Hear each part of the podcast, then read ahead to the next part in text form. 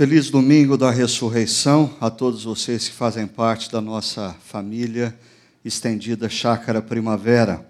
Muito bom estar com vocês nesse domingo, celebrando a ressurreição do nosso Senhor e Mestre Jesus. E se você está nos acompanhando pela internet ou você participa ah, de um dos nossos campos, da nossa comunidade, e hoje você está assistindo e participando dessa reflexão em vídeo, que também a esperança, a alegria trazida com a notícia de que Jesus ressuscitou alcance a sua vida também. Ah, nós temos refletido aqui na nossa comunidade sobre essa série, afinal, quem é Jesus?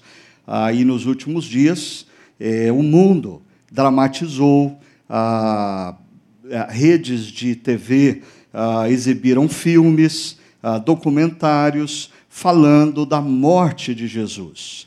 Ah, alguns eh, exibiram filmes e documentários falando da morte de Jesus na perspectiva de um homem que tinha um grande ideal e que morreu por esse ideal. Então, a pergunta que nós vamos discutir nesse dia em que celebramos a ressurreição de Cristo é: afinal de contas, Jesus foi um dos muitos mártires ah, que já passaram pela história da humanidade.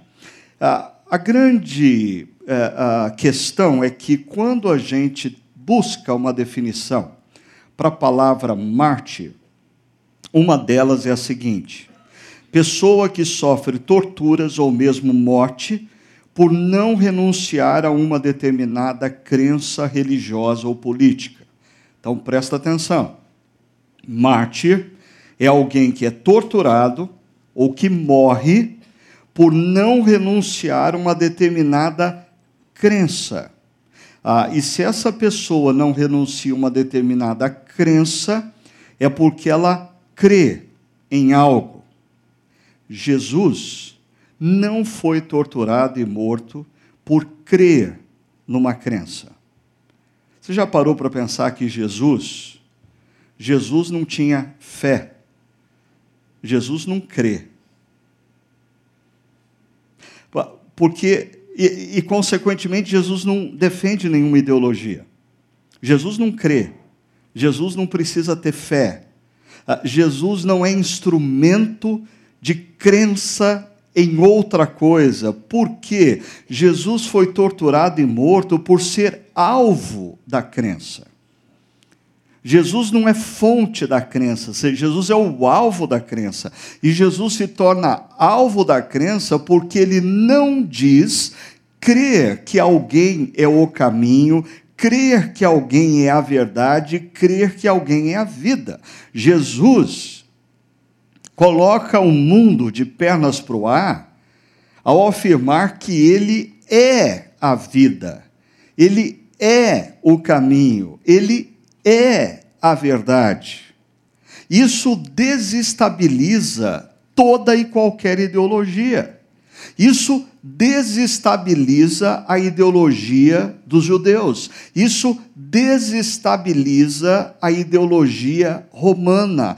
Isso continua desestabilizando ideologias de direita, as quais se respaldam grandemente no positivismo, que é a crença que o ser humano pode promover por si só uma sociedade mais justa, mais igualitária e tudo mais, como também desestabiliza toda e qualquer ideologia de esquerda que também crê que é o indivíduo que, tomando consciência das injustiças na sociedade, pega nas armas, faz a revolução e constrói um mundo justo e igualitário. Esquerda e direita se desestabilizam diante da afirmação de Jesus que ele é o rei que entrou na história e que tão somente, tão somente ele e por ele pode existir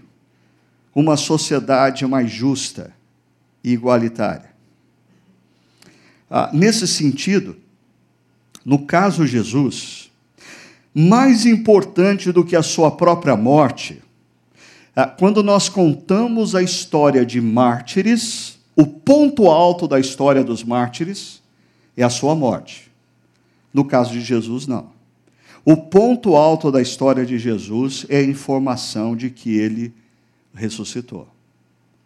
Porque se ele ressuscitou, ele então é de fato quem ele disse ser. Ele não é um ser humano com um ideal que morreu por esse ideal. E se Jesus ressuscitou, a sua vida como músico, como psicólogo, como médico, como advogado, como político, ah, como pedagogo, como professor, precisa mudar completamente.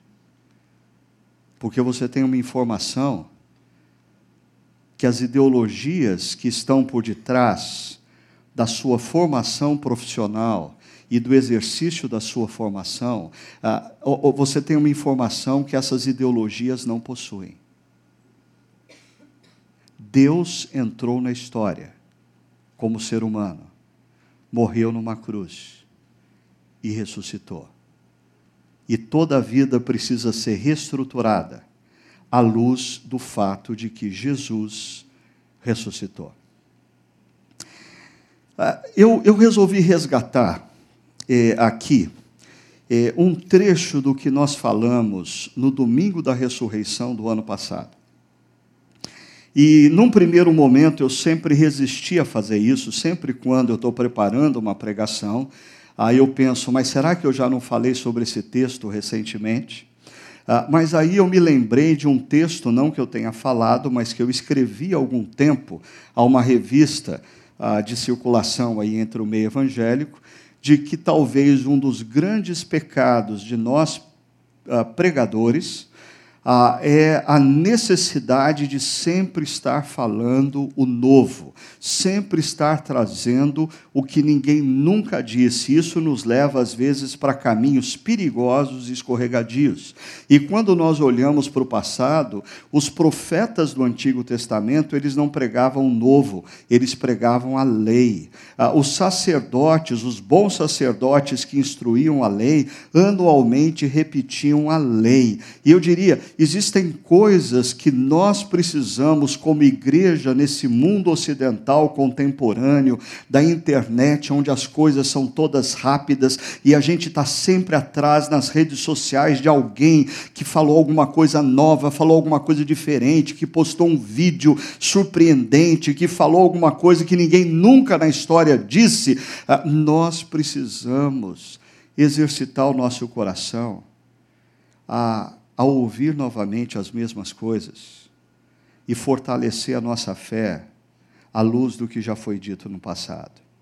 Porque, olha que importante a gente pensar, no domingo da ressurreição, acerca das teorias que envolvem a ressurreição de Cristo, a explicação da ressurreição de Cristo e a refutação cristã a essas teorias. Presta atenção. A primeira teoria é a teoria da trama. A teoria da trama diz que um grupo de discípulos amedrontados e dispersos se reúnem para tramar uma operação que envolve nada mais, nada menos do que enfrentar guardas romanos, roubar o corpo de Jesus, criando assim um fato que seria interpretado como a ressurreição do seu amado Mestre. Então, existem estudiosos e acadêmicos que dizem que o que aconteceu não foi uma ressurreição, o que aconteceu foi uma trama. Uma trama de um grupo de discípulos amedrontados que dois dias antes fogem até da sombra, mas no sábado eles se reúnem e eles decidem fazer uh, um plano uh, para afrontar a guarda romana, saquear o sepulcro do seu mestre e roubar o corpo. Ah, o problema dessa teoria é que, ao longo dos relatos bíblicos, os discípulos de Jesus não se mostram nem tão engenhosos, nem tão capazes. Ah, Para mim, uma das grandes provas de que a igreja é ideia de Deus e ao longo da história a igreja é sustentada por Deus é olhando os primeiros líderes da igreja e, por que não dizer, olhando os líderes atuais da igreja também.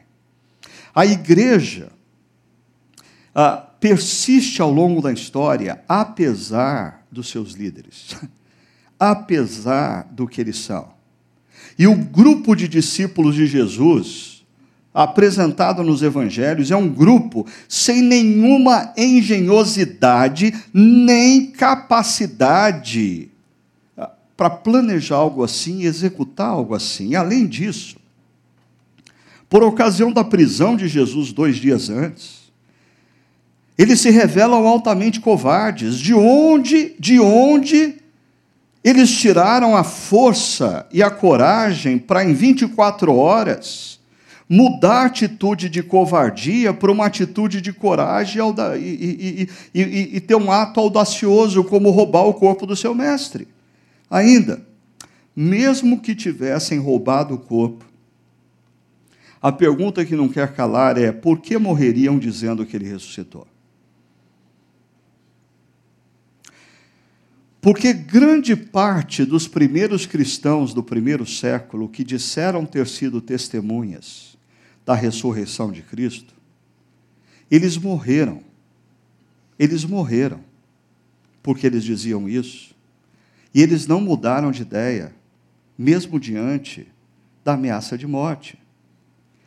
O Lee Strobel, trabalhando essa teoria, ele diz: Pessoas morrem por suas crenças religiosas se sinceramente acreditam que são verdadeiras. Mas pessoas não morrem por suas crenças religiosas se têm consciência de que as mesmas são falsas. Ah, ainda, mesmo que os discípulos de Jesus fossem suficientemente corajosos e engenhosos para criar e executar uma trama, não deixariam lacunas frágeis e contradições no relato. Gente que cria trama combina antes. Você já teve experiência quando criança? Espero que só quando criança de criar trama e ter que combinar antes o que vai ser dito. Né? Ah, quando você aprontou com seu irmão, ou você aprontou com seus amigos, e antes de chegar em casa, vocês combinavam a narrativa. Como que esses discípulos, se eles criaram essa trama, eles foram tão inconsequentes a ponto de não combinar a narrativa. Se você pegar o Evangelho de Mateus, por exemplo, Maria Madalena vai ao sepulcro na manhã da ressurreição com uma outra Maria. E sabe o que acontece? Terremoto, os anjos aparecem, removem a pedra, os guardas saem correndo e elas falam com Jesus. Aí você pega o relato de Lucas. Lucas diz que é um grupo de mulheres que vão até o sepulcro e quando elas chegam não tem terremoto. A pedra já está removida e não tem Jesus, ela só vem os anjos. Aí você pega o evangelista Marcos, para Marcos é Maria Madalena, a, a Maria, mãe de Tiago e Salomé que vão ao sepulcro, e quando elas chegam também não tem terremoto, a pedra já está removida, ah, e um anjo aparece, e detalhe, elas não contam nada para ninguém. E quando você pega João, João diz que Maria Madalena foi sozinha. E quando ela chega, a pedra já foi removida. Ah, e ela volta e chama Pedro e João. E Pedro e João chegam e observam que a pedra já foi removida e voltam para sua casa. E aí Maria Madalena vai se encontrar com anjos e posteriormente com Jesus. Pergunta: se isso foi uma grande trama, por que, que eles não combinaram antes o que deveria ser dito? E mais, em todas as versões, as primeiras a verem são mulheres. e com todo respeito a todas as mulheres, ah, nos tempos de Jesus, há um mundo altamente machista, o testemunho de mulheres não era válido nos tribunais.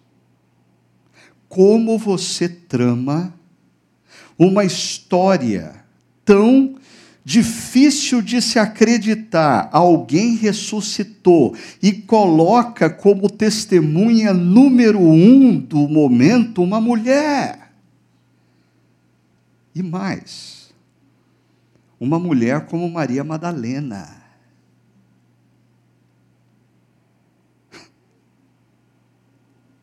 A, segunda teoria é a teoria da alucinação que diz que o estado emocional dos discípulos de Jesus, decorrente de todos os acontecimentos traumáticos vividos nos dias que antecederam aquele domingo, propiciou uma experiência de alucinação coletiva. Ah, quais são os problemas dessa teoria? Primeiro, não existe qualquer comprovação histórica confirmando a possibilidade de mais de 500 pessoas terem a mesma alucinação. Ah, se se não existe na história nenhuma comprovação de ressurreição de uma pessoa, também não existe nenhuma comprovação na história de que mais de 500 pessoas tiveram a mesma alucinação. Ainda, as pessoas que dizem ter visto Jesus, ah, elas não estavam no mesmo lugar e momento, ou seja, não foi uma alucinação coletiva. Ah, elas contam as suas experiências com detalhes distintos. Cada uma delas vive momentos distintos.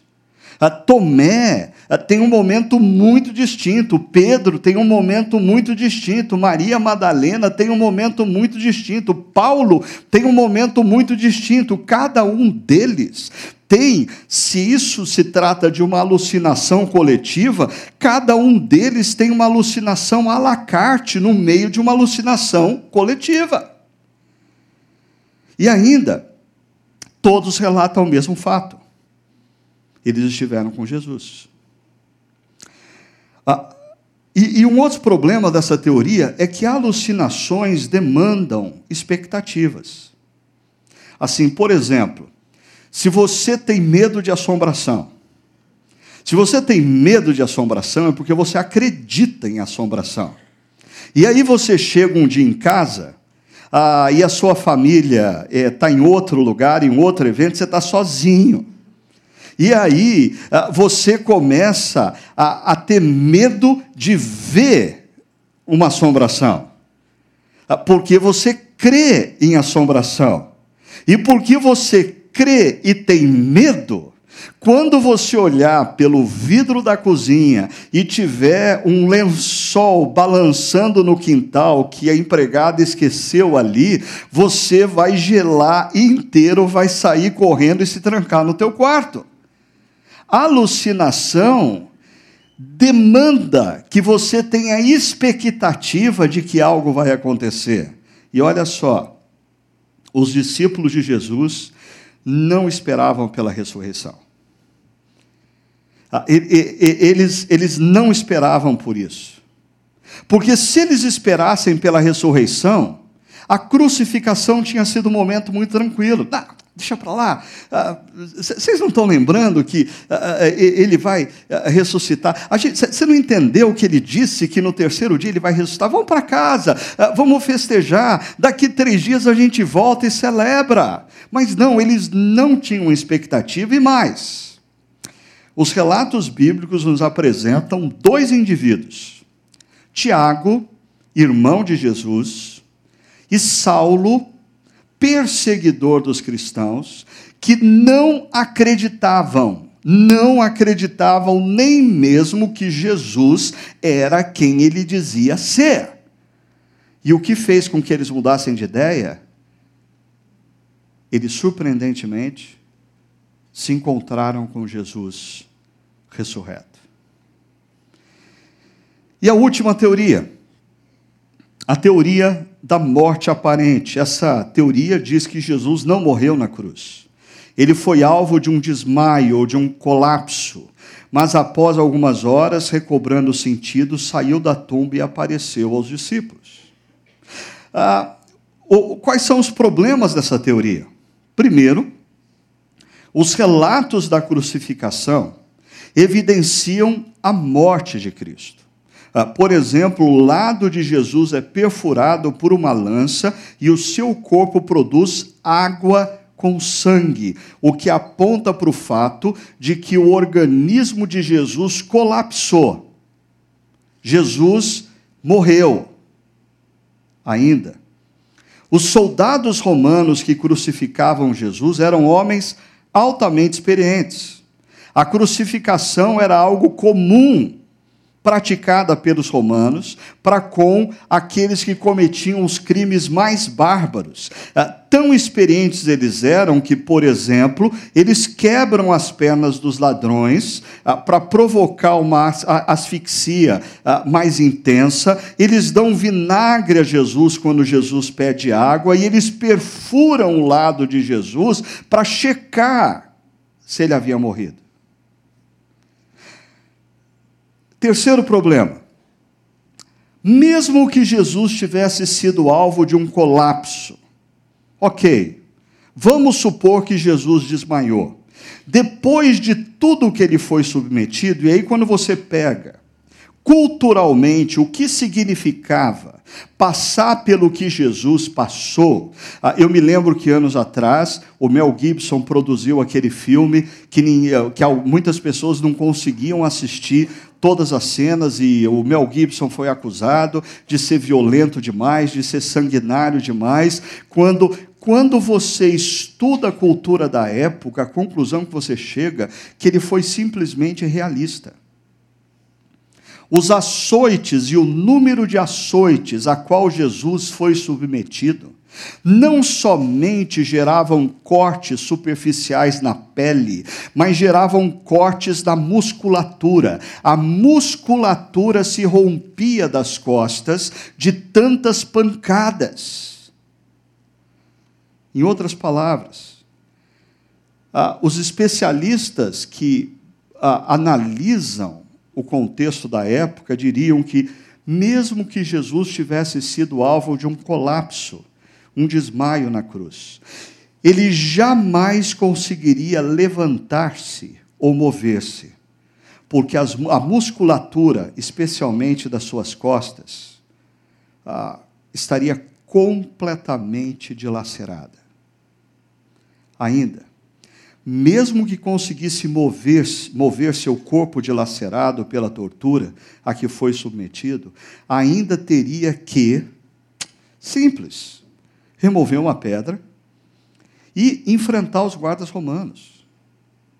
Ah, é interessante que aqueles que levantam a oposição ao que nós cremos como discípulos de Cristo, a, a, a sensação que eu tenho é que eles nunca param para avaliar que a, a teoria deles requer mais fé do que a minha. O sujeito foi açoitado, o sujeito foi submetido à crucificação, que era uma morte horrenda, que acabava pouco a pouco com o indivíduo, e aí ah, eles querem que eu creia que houve um desmaio, o sujeito acordou na sepultura, levantou, ele removeu a pedra, ele bateu em dois guardas e ele saiu andando por aí. Assim, Deixa eu ler agora o relato, um dos relatos da ressurreição, depois de ter dissipado algumas dessas dúvidas, para você perceber o que um dos evangelistas diz que aconteceu. No primeiro dia da semana, bem cedo, estando ainda escuro, Maria Madalena chegou ao sepulcro e viu que a pedra da entrada tinha sido removida. Então, correu ao encontro de Simão Pedro e o outro discípulo, aquele a quem Jesus amava. Ah, e a indicação aqui é que é João, sempre resistente em colocar o seu próprio nome, mas usando esse codinome, o discípulo a quem Jesus amava. E disse: o que que Maria Madalena diz a eles? Jesus ressuscitou. Não, ela diz: tiraram o Senhor do sepulcro não sabemos onde o colocaram. Maria Madalena volta para afirmar o seguinte: houve um roubo. Ah, e o roubo de corpos ah, não era também algo tão incomum na época de Jesus, tanto que existe documentação secular do imperador romano, romano instituindo penas severas para quem fizesse isso, devido à grande onda de assaltos a sepulturas. Pedro e outro discípulo saíram e foram ao sepulcro. Os dois corriam. E aí João puxa a sardinha para o lado dele, dizendo: Mas o outro discípulo foi mais rápido que Pedro. É claro, Pedro, João era um jovem, Pedro já devia ser alguém ah, aí na meia idade. E chegou primeiro ao sepulcro. Mas o que, que adianta chegar em primeiro e não conseguir enxergar? Ele se curvou e olhou para dentro. Ah, viu as faixas de linho ali, mas não entrou.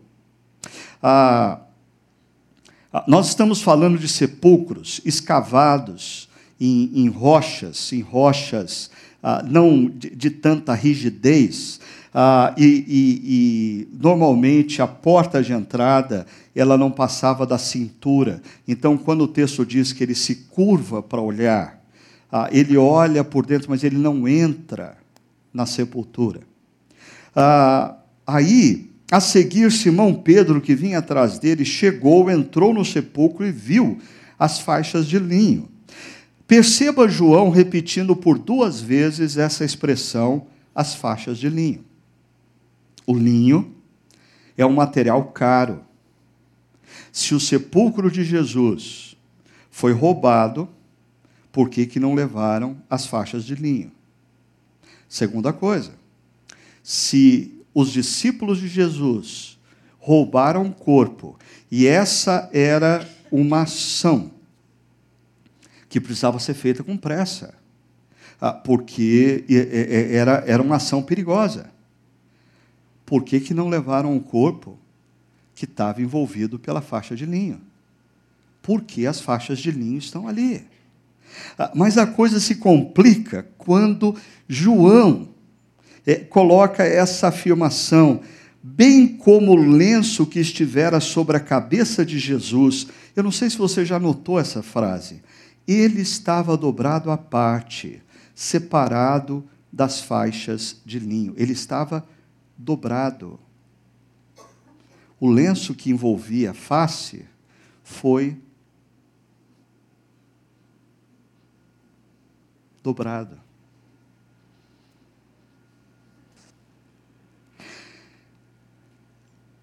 Se você é um advogado criminalista, ou se você é um investigador de polícia, e você entra nesse sepulcro, o que você me diz que aconteceu?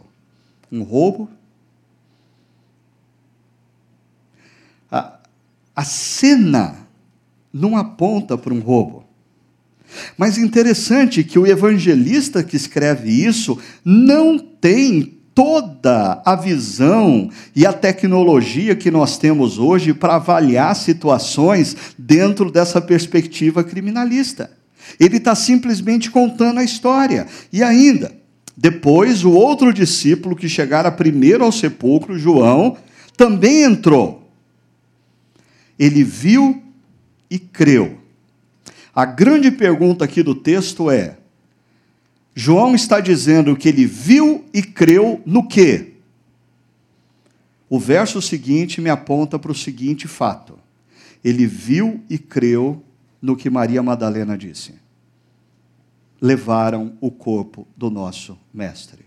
Por quê? Porque o verso seguinte diz: Eles ainda não haviam compreendido que, conforme a Escritura, era necessário que Jesus ressuscitasse dos mortos. Ou seja, não existia neles ainda a compreensão do que estava acontecendo. Tanto que os discípulos voltaram para casa. Possivelmente Pedro e João voltam para casa para fazer um BO pela internet né, para acionar o site da Polícia Militar e informar que o corpo do mestre deles havia sido roubado. E Maria, porém, ficou na entrada do sepulcro chorando. Enquanto chorava, curvou-se para olhar dentro do sepulcro e viu dois anjos vestidos de branco, sentados onde estivera o corpo de Jesus, um à cabeceira e outro aos pés. Ah, eles lhe perguntaram, mulher, por que você está chorando? Ah, ela responde, levaram embora o meu senhor, respondeu ela, e não sei onde o puseram. Nisso ela se voltou e viu Jesus ali em pé, mas não o reconheceu. Disse ele: Mulher, por que está chorando? É a segunda vez que aparece a mesma pergunta: Quem você está procurando? E pensando que fosse o jardineiro, ela disse: Se o Senhor o levou embora, diga-me onde o colocou e eu o levarei. Ah, eu, eu vou depois pontuar claramente isso para vocês, mas eu acho que é importante é, destacar nesse momento na narrativa ah, algo muito sério que acontece nas nossas vidas. Maria Madalena, quando vê a pedra removida, ela estabelece uma leitura dos fatos. Roubaram o corpo do Mestre. Aí, dois discípulos vêm porque ela disse: roubaram o corpo do Mestre. E depois que eles enxergam a cena a partir dos óculos de Maria Madalena, eles veem o linho, eles veem o lenço dobrado, mas eles são incapazes de interpretar aquilo com uma outra possibilidade além dos óculos de Maria Madalena. Roubaram o corpo do mestre. E Maria Madalena está tão amarrada, tão engessada nessa narrativa, que dois anjos estão diante dela. E depois o próprio Senhor Jesus aparece. E ela está literalmente amarrada a uma narrativa. Roubaram o corpo do Mestre. Ah, isso revela um perigo muito grande nas nossas vidas. E eu diria um perigo que nós, pastores, enquanto conselheiros, vocês que são terapeutas, se tornam cúmplices na vida de pessoas e amigos também. Quando nós lemos a nossa história numa perspectiva, e isso começa a gerar danos infindáveis ao nosso presente e futuro. Por quê? A gente emperrou na nossa interpretação, na nossa narrativa do que aconteceu. E a narrativa de Maria Madalena estava errada. Às vezes na vida, para a gente viver o futuro que Deus quer que nós vivamos, a gente tem que olhar o passado e se libertar da nossa narrativa e ouvir o que Deus diz sobre o nosso passado. Ou melhor ainda, perceber aonde estava Deus no nosso passado. Assim, a narrativa caminha para o seu final dizendo: Jesus lhe disse, Maria. E quando Maria escuta o seu nome pronunciado por aquele suposto jardineiro, então voltando-se para ele, Maria exclamou em aramaico: Raboni, Raboni, ah, que era uma expressão máxima de mestre. Jesus disse: Não me segure, pois ainda não voltei para o Pai. Vá, porém, aos meus irmãos e diga-lhes: Estou voltando para o meu Pai e o Pai de vocês, para o meu Deus e o Deus de vocês. Maria Madalena, que tinha sido num primeiro momento aquela que proliferou a ideia de que o corpo de Cristo foi roubado, voltou e anunciou aos discípulos: Eu vi o Senhor e contou o que ele lhe dissera. Ah, muito diferente de um mártir, esse texto nos apresenta um Deus vivo e presente. Em primeiro lugar, um Deus vivo e presente que muitas vezes nas nossas histórias se torna vítima da nossa leitura equivocada da nossa própria história. E aqui eu queria salientar outra vez esse ponto, então, para vocês. Porque Maria Madalena vê a pedra removida. E ela tem uma interpretação disso, precipitada uma interpretação disso, roubar o corpo do mestre. E olha o que, que, qual é a leitura dela. Tiraram o Senhor do sepulcro e não sabemos onde o colocaram. E muitas vezes, quando nós olhamos para o nosso passado e temos uma interpretação precipitada do que aconteceu, ou quando nós decidimos fazer a leitura do nosso passado a partir de uma lente, nós comprometemos todo o futuro. Porque Maria Madalena compromete, por exemplo, a visão de João. Ah, João se curvou, olhou para dentro, viu as faixas de linho ali. Ali, as faixas estão ali. Se o corpo foi roubado, por que, que não levaram as faixas de linho?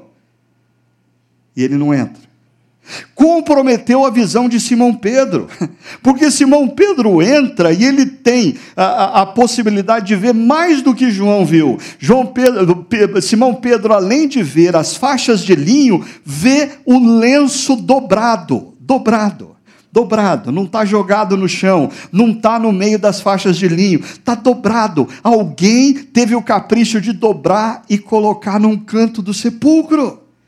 Mas Pedro não consegue enxergar nada disso. Por quê? Porque alguém disse para ele: o corpo do mestre foi roubado. E aí, enquanto Maria está chorando, ela, ela vê dois anjos vestidos de branco, sentados onde estiver o corpo de Jesus. Se ela está chorando na beira do sepulcro, se ela, se João entrou, se Pedro entrou e não tinha ninguém, agora ela olha e tem dois caras lá e ninguém passou por ela. Quem são esses caras? Mas ela não consegue enxergar. Ah, e, e às vezes na vida pode aparecer um anjo diante da gente dizendo a tua interpretação da sua vida está errada, a sua maneira de ler o seu passado está errado, a maneira como você se agarrou a esse fato da sua história está equivocado. Mas a gente não larga. Nem se Jesus aparecer. Porque aparece Jesus. E para Maria Madalena, a maneira como ela lê a sua própria história a maneira como ela está agarrada aos fatos, as lentes que ela decidiu usar para ver e participar daquele momento, perceba, a impede até mesmo de ver Jesus. Eu diria, a maneira como nós fazemos a leitura das nossas histórias a maneira como nós interpretamos alguns fatos do passado podem sim nos impedir de perceber Deus. Podem sim nos impedir de ver o Deus redentor agindo na nossa história.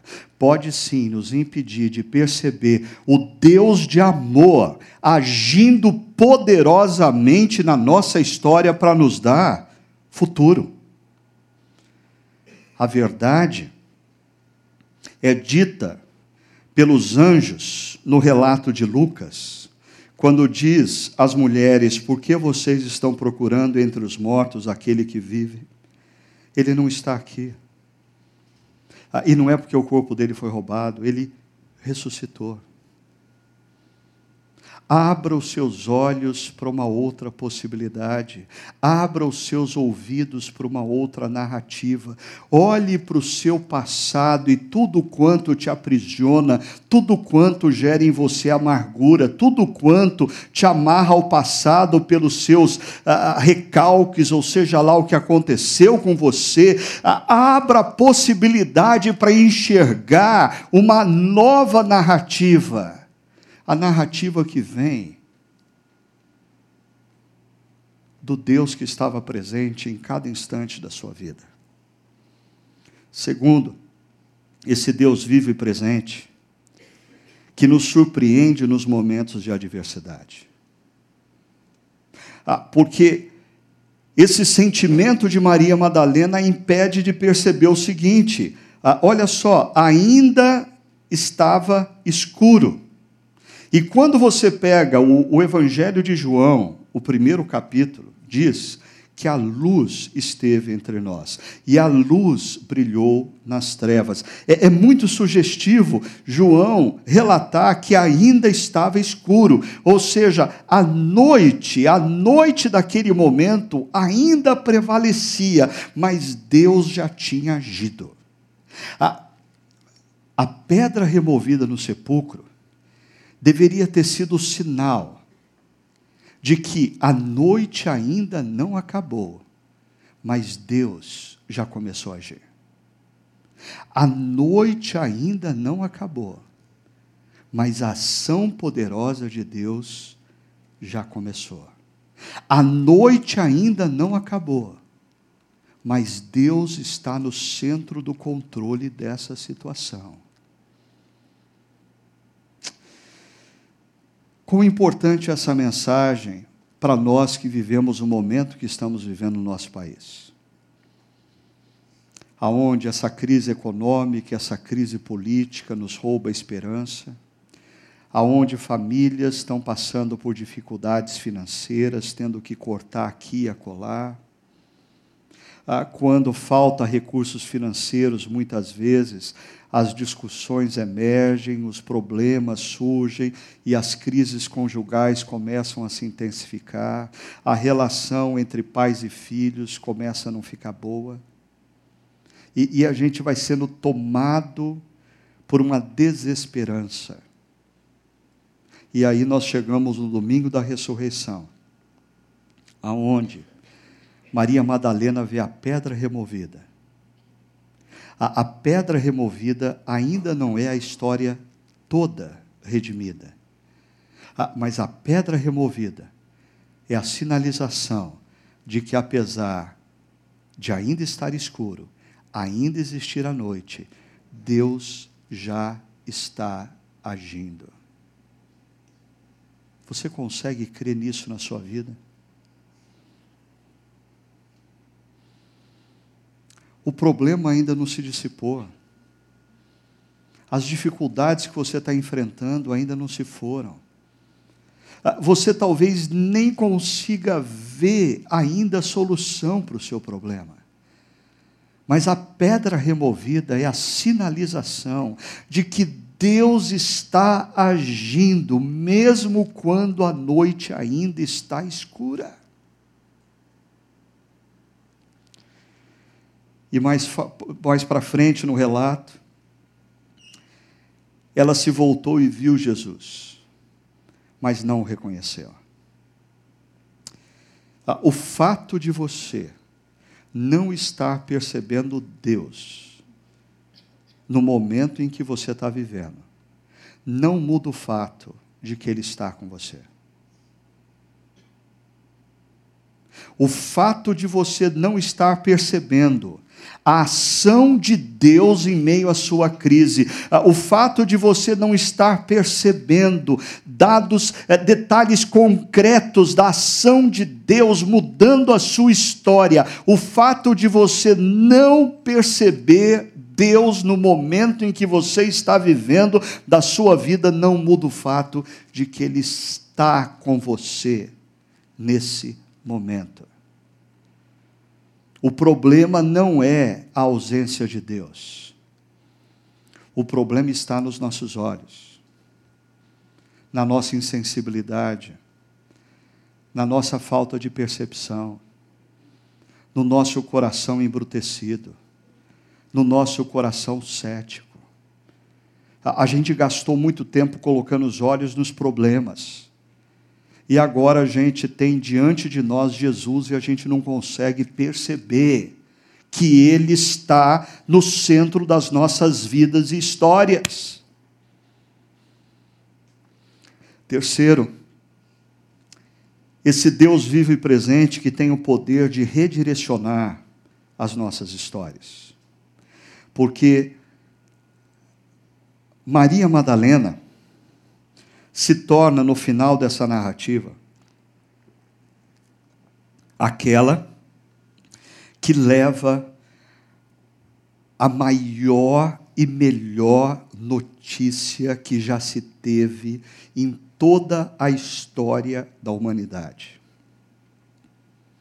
Se você pensar na história dos nossos primeiros pais, quando Deus Criador diz para eles assim: se vocês comerem desse fruto, certamente vocês morrerão. Ah, o que aconteceu na cruz é a confirmação dessa palavra de Deus. Jesus morre naquela cruz. Não a morte que ele merecia, mas a morte que todos nós, filhos de Adão e Eva, merecemos. Mas no terceiro dia ele ressuscita. E isso é um fato novo que muda por completo toda a história da humanidade. E a pergunta é: quem vai anunciar a melhor e a maior notícia que os seres humanos já tiveram em toda a história da humanidade? Uma mulher que nos evangelhos foi liberta de sete demônios. Alguns estudiosos e, e, comentaristas, eles associam a figura da, de Maria Madalena à figura daquela mulher chamada de pecadora, que lava os pés de Jesus com as suas lágrimas e enxuga os pés de Jesus com os seus cabelos. É essa pessoa que Deus escolhe para contar a maior e a melhor notícia que a humanidade já teve. Ah, isso aponta para o meu coração de que a verdade é que não importa o que você já foi, não importa o que você já fez. O Jesus que morre na cruz tem o poder para te perdoar. E o Jesus que ressuscita no terceiro dia tem o poder de te usar de uma maneira completamente nova. Ah, ele tem o poder de fazer de você um instrumento de bênçãos na vida de outros. A especialidade dele é pegar gente que o mundo olha e diz: Isso não vai servir para mais nada, e transformar essa pessoa num instrumento poderoso, valioso. E foi o que ele fez com Maria Madalena. E quarta e última lição. Esse é o Deus vivo e presente que nos oferece a solução para o problema da morte. Porque a gente passa a vida toda tentando driblar a morte. A gente vai médico porque a gente quer viver mais. Mesmo aqueles que ah, dizem estar preparados para a morte, ah, costumeiramente dizem: ah, eu estou preparado, mas eu não pretendo encontrá-la tão cedo. Ah, o grande problema de todo ser humano é que a única certeza que todos nós temos é a que todos nós vamos morrer. E Jesus disse: Aquele que crê em mim, crê que eu sou aquele que eu disse ser o próprio Deus. Crer que o que eu fiz naquela cruz foi por mim e por você, para nos reconciliar com Deus Criador. Aquele que crê em mim, ainda que os seus olhos se fechem para a história, viverá. E quem vive e crê em mim, não morrerá eternamente. A pergunta é: você crê nisso?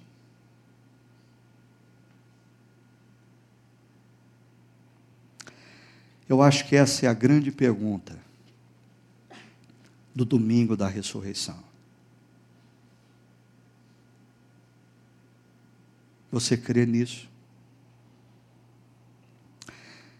Crer nisso significa você mudar completamente a sua visão da morte porque você mudou completamente o seu destino eterno. Você crê que Ele tem o poder de te dar a vida, mesmo quando você se depara com a morte. Crer nisso significa você crer que Deus pode fazer de você, não importa o seu passado, Ele pode fazer de você um instrumento poderoso no futuro. Ah, crer nisso significa você abrir os olhos e perceber que, apesar da noite ainda estar escura, Ele está com você, porque Ele vive. Crer nisso significa você olhar para o seu passado, se libertar das narrativas que você criou e que te amarram ao passado e viver o futuro. Porque Ele está vivo e Ele está no nosso meio, Ele está na sua história. Ele é o Rei. Feche seus olhos.